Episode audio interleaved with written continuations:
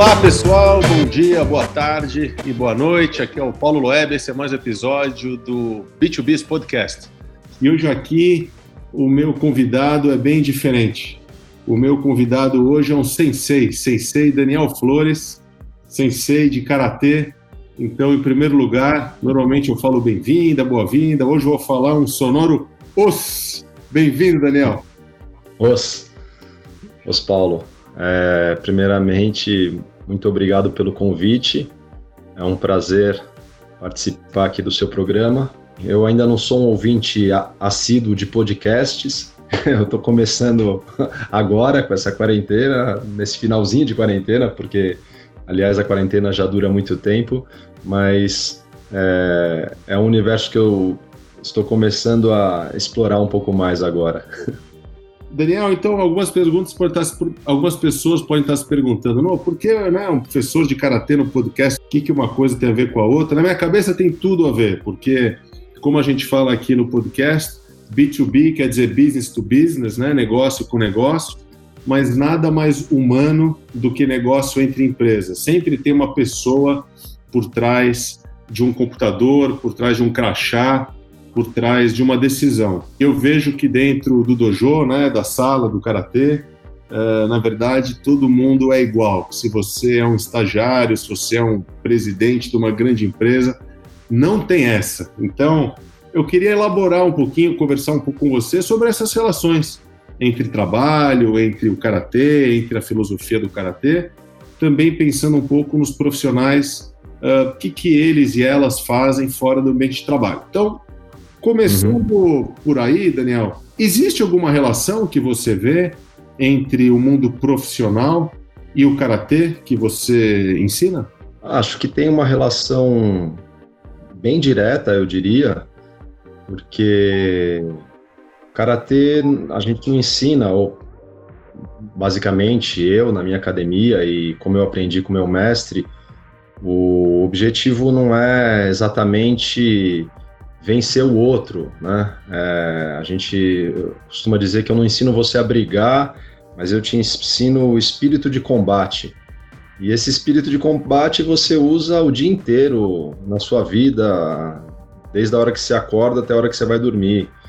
É, você usa no trânsito, você usa para ter paciência e amorosidade com seus filhos, você usa para sair, para trabalhar e para ganhar o dinheiro para o seu sustento, você usa para ter frieza e calma para prestar um vestibular, você usa numa reunião de negócios onde você vai ter que apresentar o seu trabalho para diversos é, clientes ou coisas do tipo.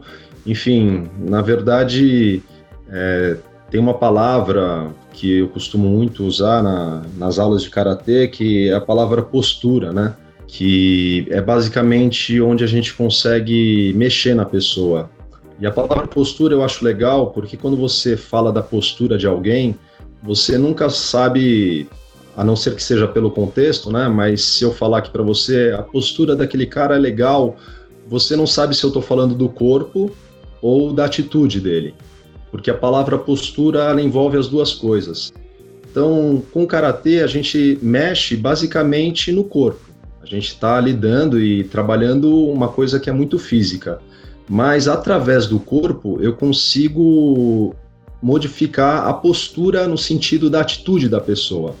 Então, a postura, como ela encara um desafio, como ela se comporta perante um embate, perante uma situação de medo, é, enfim, todas essas coisas que estão relacionadas à luta, mas que não se, não se limitam ou não se resumem só nisso, né? Você pode e deve usar isso em diversas situações da vida e principalmente, acredito eu, do, no universo empresarial, no universo é, do trabalho, né? Aliás, é, a administração ela fez muitas adaptações de obras é, de estratégia militar, de arte marcial, fazendo paralelos com o universo do empresário, né? Do gestor de negócios.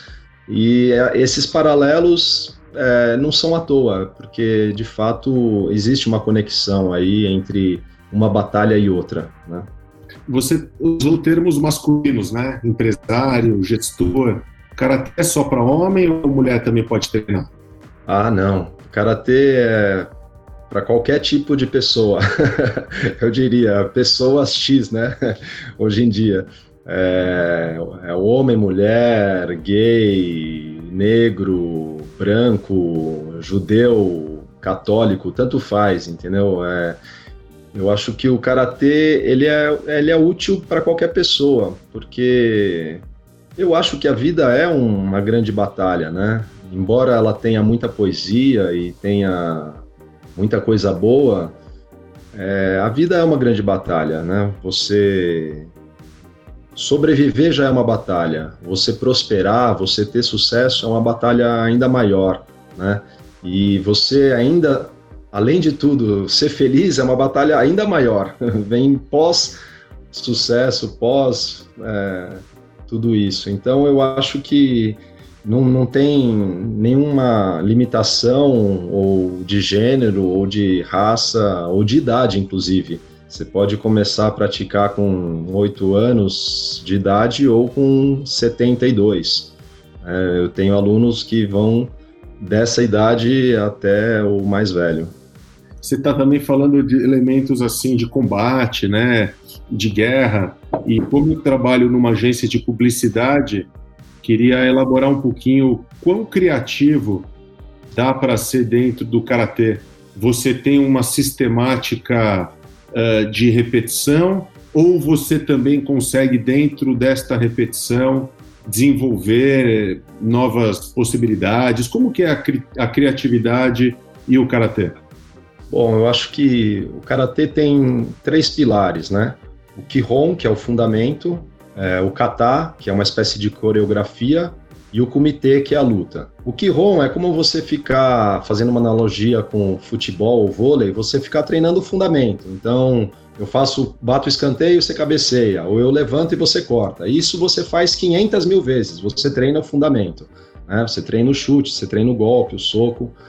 É, o kata é uma situação imaginária de uma luta de você contra mais adversários, dois, três adversários, e enfim, é uma coreografia de, de movimentos já pré-definidos. Mas o comitê, que é a luta, eu acho que é onde mais é, entra a questão da, do improviso aí, é, da, da criatividade, né? Porque o comitê, falando do futebol de novo, é a hora da diversão, é a hora que eu jogo a bola e falo, ó, se divirtam, agora vamos brincar, né? Então é a hora onde realmente você pode explorar um pouco mais a criatividade, enfim. Mas quando você fala em luta, normalmente dá um, um certo pânico, né? Fala, pô, como assim?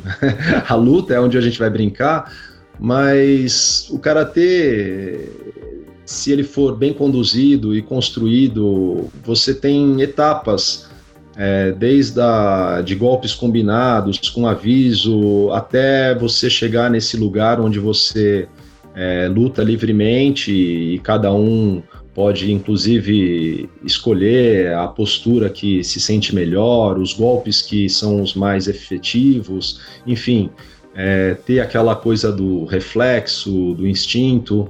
Então, é, eu acho que é a parte mais lúdica do karatê, embora todo mundo acha que é a parte mais séria. Eu acho que a luta é a parte mais lúdica, é onde a gente realmente consegue brincar e explorar um pouco a criatividade e o improviso.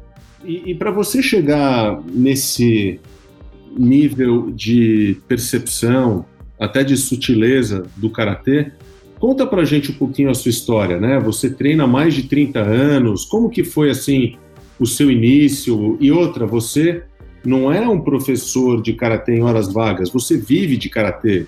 O que em 2020 é algo assim bastante particular, né? Você, na verdade, eu até acho que se a gente puder explorar mais do que uma profissão é o caminho, né? O caminho do Bushido. Se você puder falar um pouco sobre as suas escolhas, como começou e como que você vê esse caminho que você escolheu para você mesmo? Primeiro uma correção, não, não, são 30 anos, são 25. 25 anos de karatê, tá? Mas é... a intensidade é tão forte. isso é verdade, isso é verdade. Eu arredondei, mas corrigido, 25. Obrigado. Mas é, eu acho que o que me levou ao karatê, ou o que me trouxe ao karatê, foi uma busca pessoal, é, ou eu poderia dizer espiritual, que se iniciou na adolescência ainda. Entre 16 e 17 anos, eu tive uma crise psicológica, existencial muito forte, mas superada essa fase, ficou muito claro para mim, ficou muito evidente que se tem alguma coisa que pode me impedir, se tem alguma coisa capaz de impedir que eu seja feliz ou que eu realize meus sonhos ou que eu atinja os meus objetivos na vida, se tem alguma coisa capaz de impedir o meu sucesso de maneira geral, digamos assim, é a, a minha própria mente. Isso ficou muito claro para mim depois de superar esse processo de depressão na adolescência e coisa e tal. A partir dessa constatação, eu procurei, num primeiro momento, a meditação, tentando superar ou transcender a mente, ou minimamente apaziguá-la e silenciá-la um pouco, né, para ter um pouco de paz de espírito. E passei por diversos locais, diversas técnicas de meditação, mas só fui é, me fixar, plantar raízes é, quando eu encontrei o karatê. E o karatê eu encontrei, na verdade, totalmente por acaso, porque o sensei, o meu mestre, ele tinha uma academia já desde os anos 70 na Vergueiro, e ele mudou para Pinheiros, e era muito perto da minha casa, e eu comecei a treinar. Naquela época não tinha Google, essas coisas, então eu não fiz uma pesquisa para saber quem ele era, a história dele, a história da academia. Eu também não conhecia ninguém do universo do karatê. Então foi completamente no escuro. Eu nem assisti aula, nem fiz aula experimental, eu simplesmente me matriculei e comecei a treinar. E por muita sorte, digamos assim, é, eu descobri depois de muito tempo, ou depois de algum tempo, que eu estava, se não na, na melhor academia, uma das melhores academias de karatê do Brasil e quiçá do mundo inteiro. O meu mestre Taketo Kuda, ele é a terceira geração de uma linhagem de grandes mestres do estilo Shotokan. Então, era como se eu tivesse bebendo água da fonte mesmo. Coincidentemente, ele mudou para Pinheiros porque ele estava promovendo uma grande revolução na, na filosofia e nos objetivos da academia. A academia era voltada mais para o lado esportivo, campeonatos de karatê e coisa e tal. E ele, nessa época que ele mudou para Pinheiros, ele estava rompendo com tudo isso. Ele abandonou os campeonatos e, e, queria começar a praticar um karatê mais voltado para o autodesenvolvimento, e o autocrescimento, enfim, é, onde o, o seu adversário não é o outro, mas você mesmo.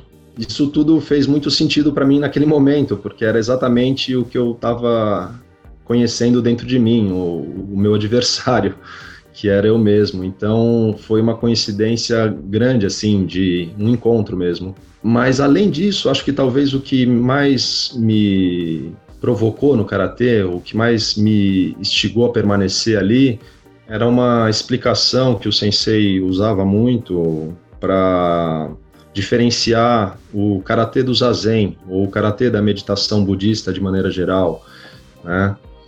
Ele dizia que o objetivo era o mesmo, né? Seja o despertar espiritual, a iluminação, como você quiser chamar, mas a atitude e o método, digamos assim, era muito diferente. Ele usava uma imagem que era de um portão, tipo um grande portão de madeira, que, enfim, você precisa atravessar, seja para sair de si mesmo, ou seja para entrar em contato com um universo que, de maneira direta e mais profunda.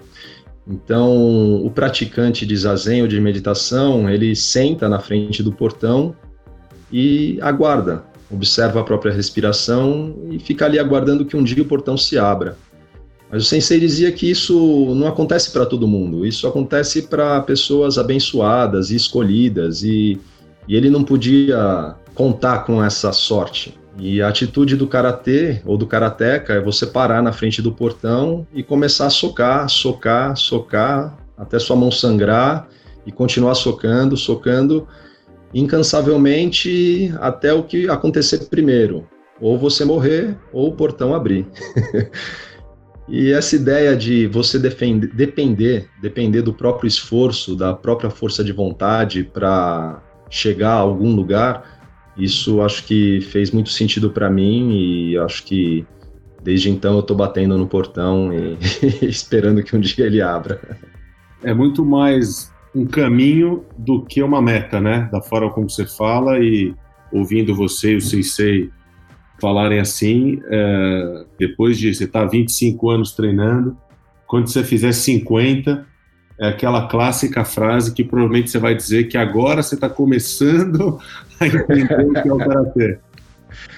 É, é verdade. É, essa é uma sensação constante, assim. É muito engraçado. Você fala aquele mesmo correção que você ouviu 300 mil vezes, que você achou que você já entendeu.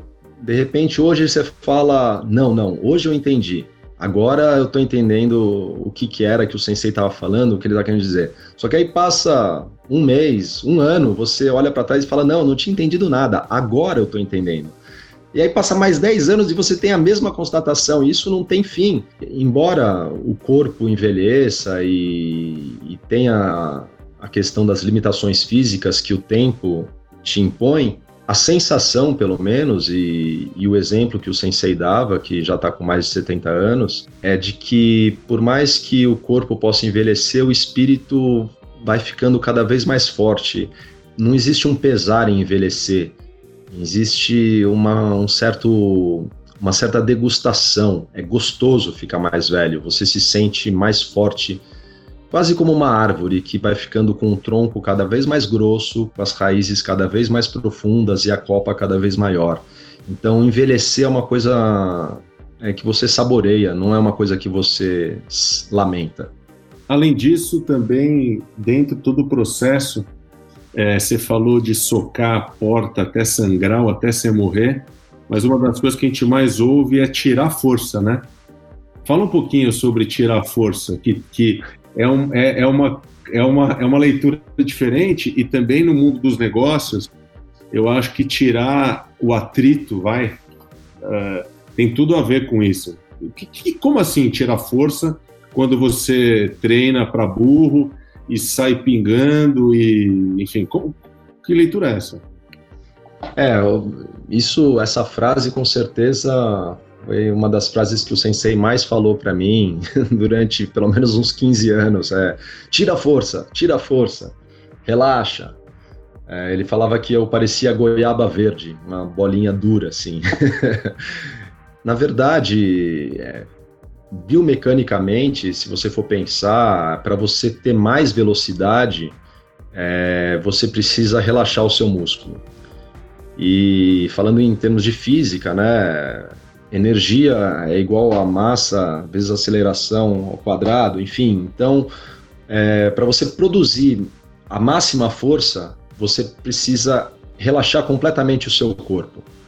Se você está tenso, você já está consumindo energia. Então, você está gastando energia e o seu reflexo, a sua explosão também não vai ser é, tão imediata e tão eficiente. Só que para além da técnica, no sentido é, claro da luta, eu acho que como a gente tinha falado da questão da postura, é muito diferente você parar, sei lá, diante de um bando de pessoas que te cercaram e você ficar, fechar as mãos, fazer cara de bravo e ficar falando: vem, vem, vem, pode vir que eu vou te pegar, totalmente tenso, parecendo um cachorro acuado ou você simplesmente ficar com a coluna reta, abrir o peito, relaxar e falar, ok, o que, que vai acontecer?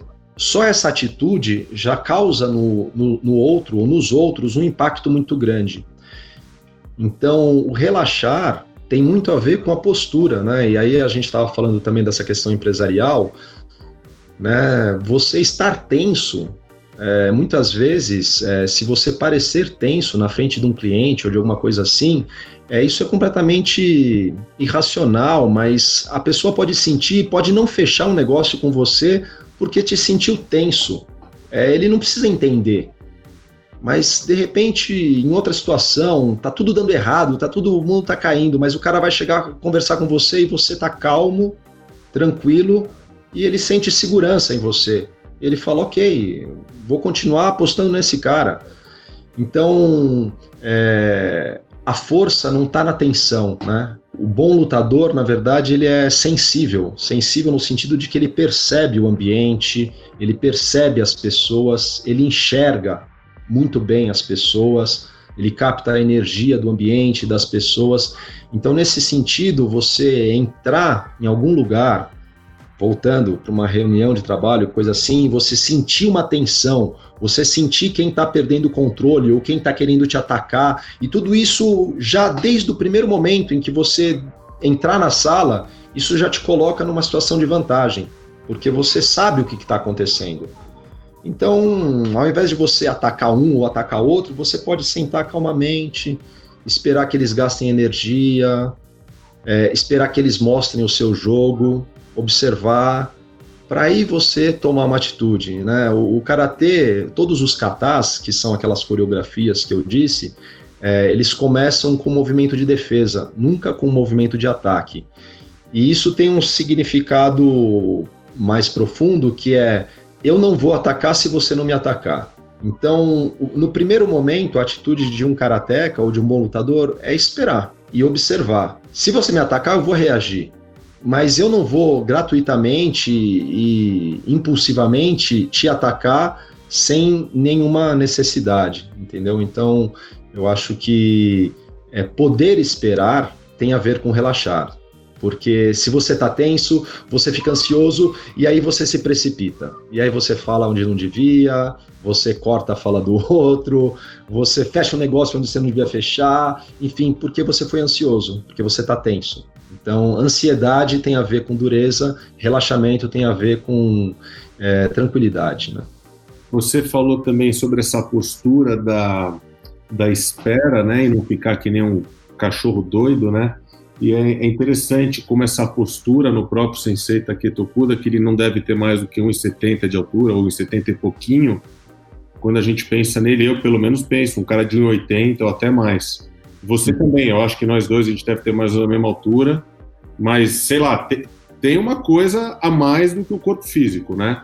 Que eu acho que. É, é, e claro, voltando para o ambiente de negócio, tem essas pessoas que você olha e você fala, nossa, o cara realmente, é ele ou ela, tem aí uma energia que emana e você não consegue colocar em palavras, mas é uma pessoa maior do que ela mesma. Eu acho que isso é, a gente vê ali no dojo de uma maneira muito intensa. Tem algumas pessoas que, não sei muito bem porquê, é, passa essa mistura de serenidade com poder, né? Uma coisa. Sim, sim, é muito verdade. Assim, eu é, durante muito tempo acreditei que o sensei fosse mais alto do, do que eu. Assim, é, eu nunca passou pela minha cabeça que eu fosse mais alto que ele. Aí um dia eu estava muito, eu estava fazendo uma reforma em casa e eu estava meio distraído. E aí eu fui correndo até a academia para dizer, ó, oh, sensei, hoje eu não vou poder treinar porque eu estou ocupado, então eu estava numa outra energia. E aí quando eu cheguei, eu peguei e olhei para o sensei com um outro olhar e de repente eu vi que ele era mais baixo do que eu e estranhei totalmente, porque ele parece ser enorme. E também tive uma experiência contrária que foi muito interessante, que tem um, um aluno do sensei, um uruguaio, que é muito grande. E todo mundo, ele é grande mesmo, mas ele parece ainda ser mais é, maior e mais forte porque ele também tem uma energia muito grande. E eu, perto dele, me sentia muito pequeno. E todo ano ele vinha para academia para fazer, ficar uma semana treinando com o sensei, coisa e tal. E um dia ele chegou e entrou no vestiário e eu estava saindo de um treino com o sensei. E eu não sabia que ele estava no vestiário. E aí eu tinha acabado de treinar com o sensei, a gente estava treinando desde as 3 horas da tarde, a gente saiu, era 6 horas da tarde, e entrei no vestiário e esse aluno, esse uruguaio, estava lá esperando. E aí eu fui cumprimentá-lo e no que eu dei a mão para ele, eu pensei na minha cabeça, eu falei, nossa, ele não é tão grande assim. Só que automaticamente, quando eu pensei isso, ele falou para mim, nossa, Daniel, você cresceu. E, e eu falei, nossa, olha que loucura, uma mudança interna em mim, na maneira como eu me vejo e como eu me relaciono com ele, deu a ele uma sensação totalmente diferente de mim. Então, isso é muito concreto. É, por mais que pareça, falar de energia, essas coisas pareça muito é, transcendental ou um papo cabeça, isso é muito real. É, você vê, é, é muito concreto.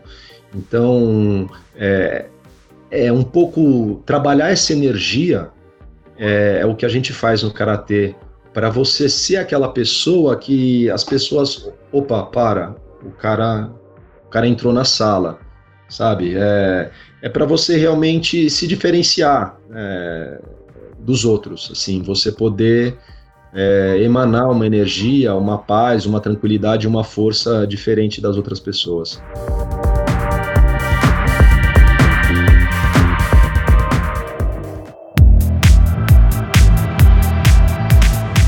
Daniel, a gente fala muito que o diabo mora nos detalhes, né? É, principalmente no nosso trabalho, a gente publicidade, serra um link, serra uma coisa pequenininha, é ali que, que o bicho pega. E, e voltando também para essa obsessão pelo detalhe no karatê, acho que tem tudo a ver também com o ambiente de negócios.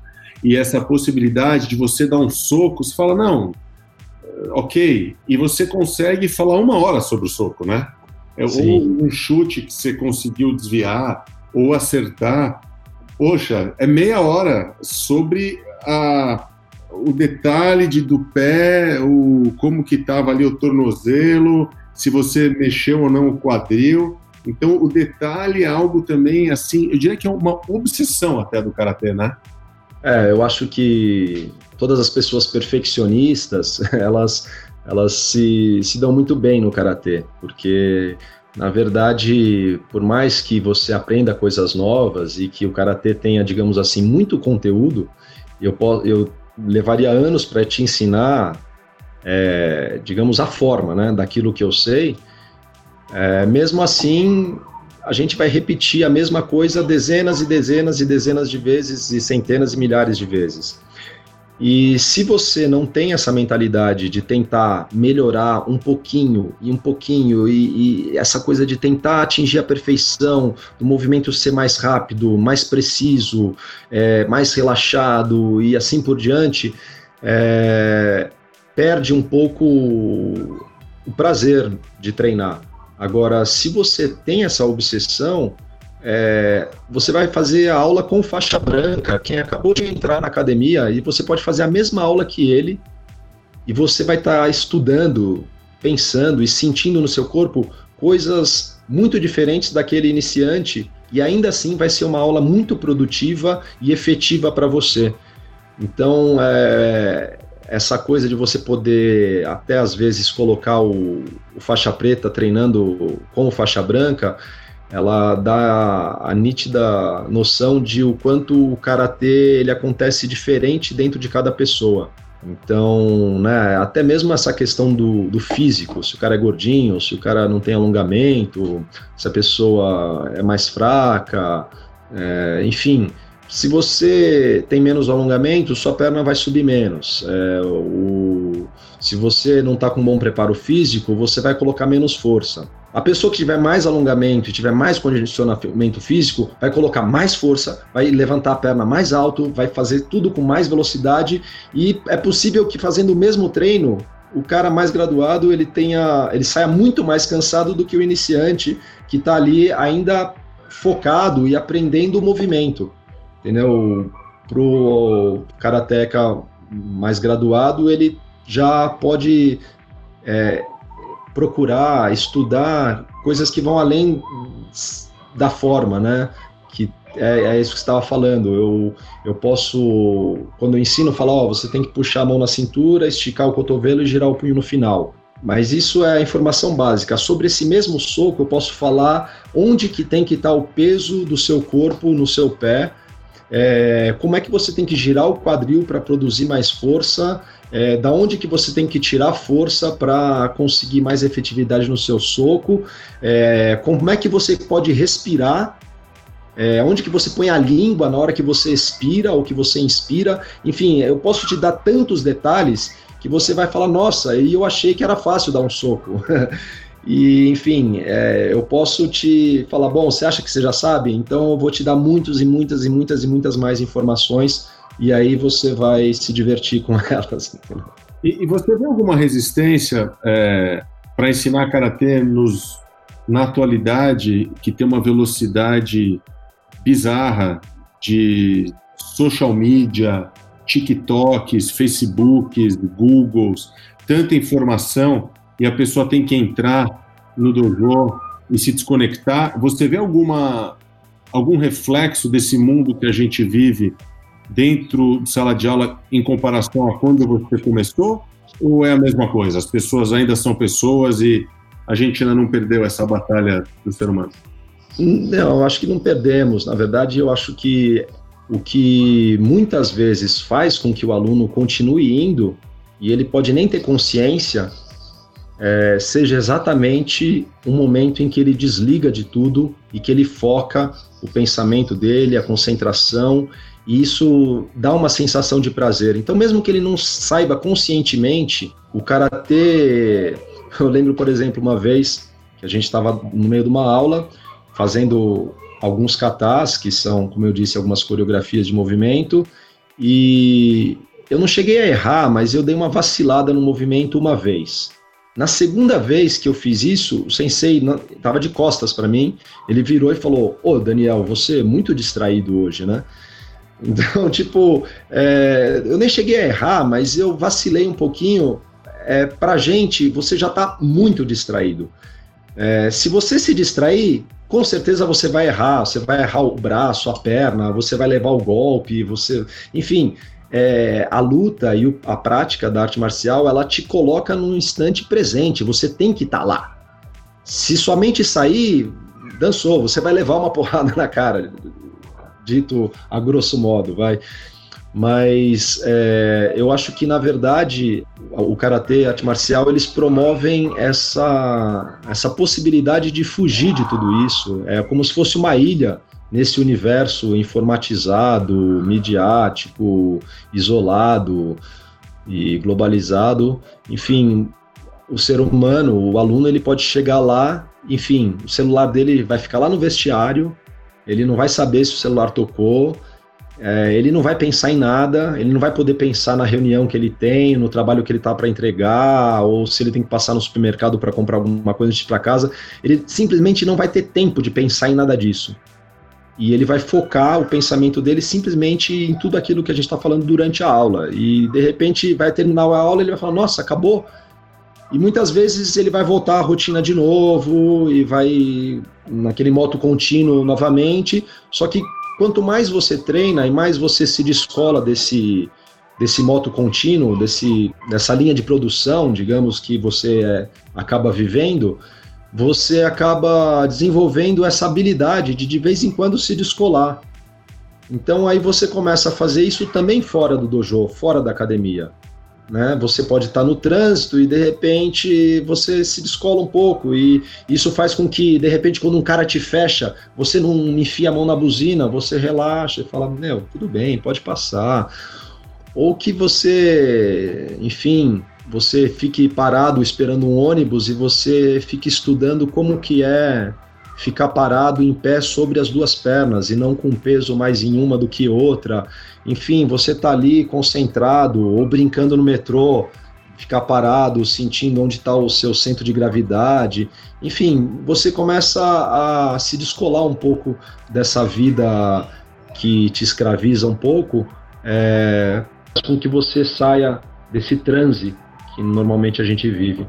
Você também estudou filosofia na USP, né?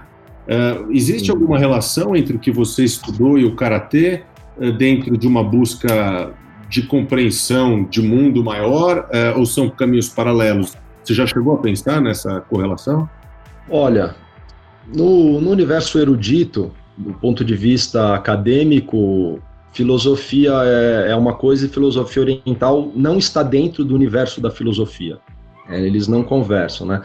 Tem uma frase de um diretor de teatro que morreu há pouco tempo, Antunes Filho. Ele escreveu um, um manifesto certa vez que ele mudou a, a frase célebre do Shakespeare, ser ou não ser, ele mudou para ser e não ser, eis a questão. E essa é toda a diferença entre o pensamento ocidental e o pensamento oriental. Dentro do pensamento ocidental, uma coisa é ou não é. Então, ser ou não ser, eis a questão. Isso é o pensamento ocidental. Ser e não ser, eis a questão, é o pensamento oriental. Uma coisa é e não é ao mesmo tempo. Só que exatamente por isso, é, dentro do universo da filosofia ocidental, da filosofia acadêmica, erudita, esse lado não entra, por definição, entendeu? Mas, por um outro lado, numa faculdade de filosofia, basicamente o que você aprende é a ler. Você vai lá para aprender a ler com rigor. É, eu me lembro de uma aula no, no, primeiro ano, uma aula com a Marilena Chauí, que uma aluna novinha falou, a, a Marilena falou, ah, leiam o primeiro parágrafo do capítulo tal para a próxima aula. Aí a, a, menina levantou a mão e falou, ah, eu posso ler o capítulo inteiro? A Marilena, a Marilena respondeu, não, leiam só o primeiro parágrafo. A gente ficou uns três meses só naquele primeiro parágrafo. E você falava, meu, como é que pode ter tanta informação assim?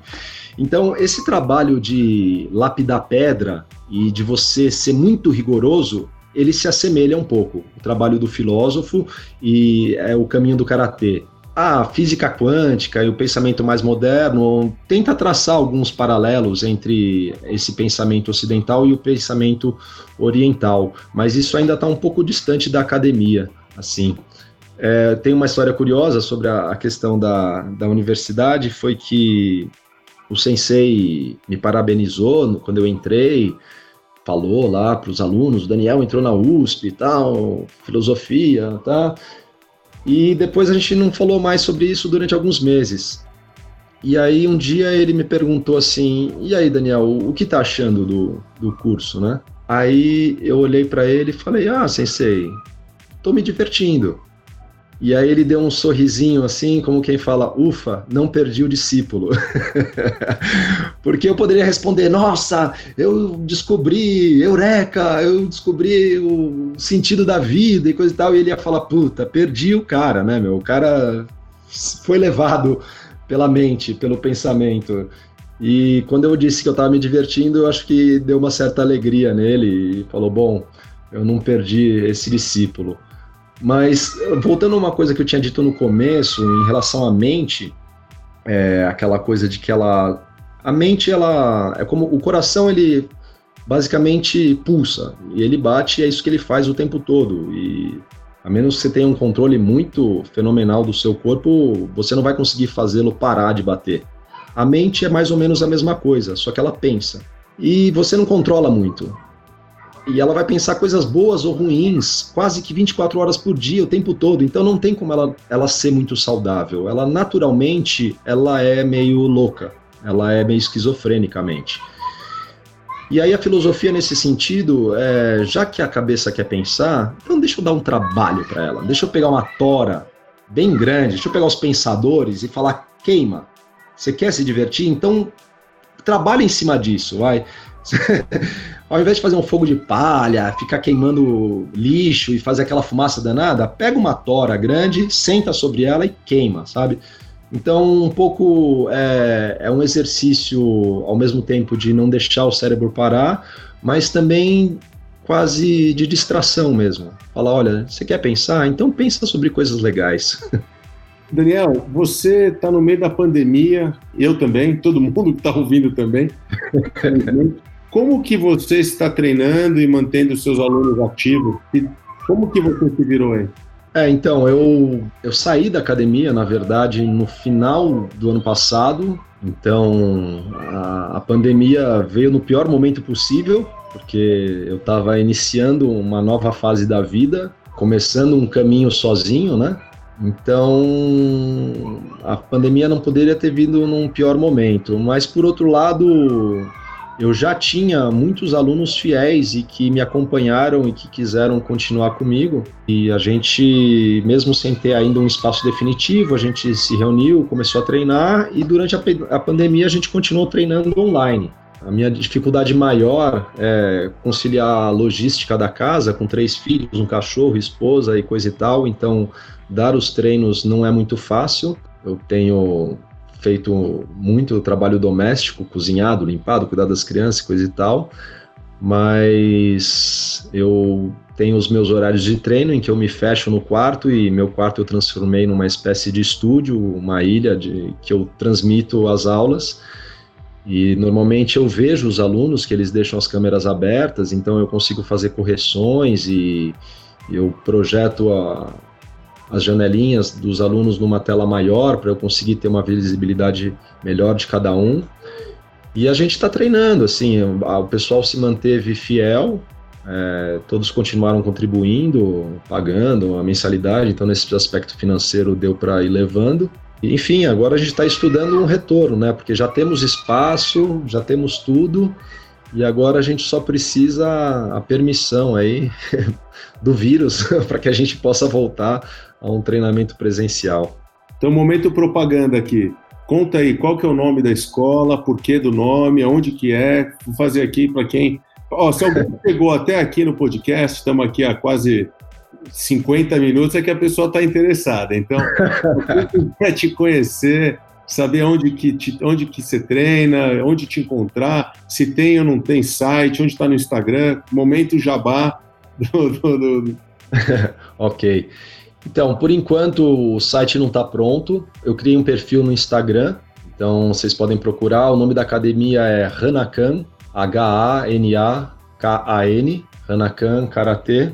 A nossa sede fica no espaço chamado Simpatia 257, que por acaso fica na rua Simpatia 257, na Vila Madalena.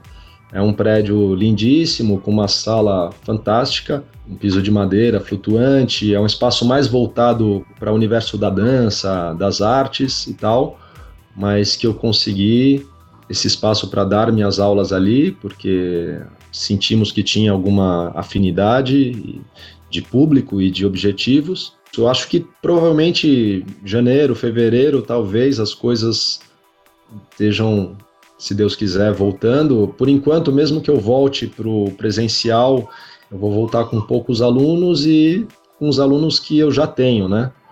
Mas pouco a pouco, é, na hora que eu puder aumentar o número de alunos por turma, é, aí talvez eu comece. Talvez não, aí com certeza eu vou divulgar bastante e tentar angariar aí mais alunos. Então, se vocês continuarem, para quem está ouvindo, se continuarem seguindo aí o, o Hanakan no Instagram, vão ter notícias, eu vou estar tá aí falando, em breve o site vai estar tá pronto também. Vocês podem acompanhar e assim que a gente voltar ao treinamento presencial e eu estiver aceitando novos alunos, vocês podem aparecer por lá. Ó, eu sou suspeito para falar, eu conheço o Daniel há quase 10 anos e, e tenho sempre esse lado sempre eu, eu sou um cara otimista por natureza, então mesmo numa situação tão complicada como essa, como a pandemia, a gente nunca conseguiu, acho que, falar durante tanto tempo, com tanta calma, com tanta profundidade. Então, sempre tem algum lado bom e fico super feliz que a gente pôde conversar com essa qualidade.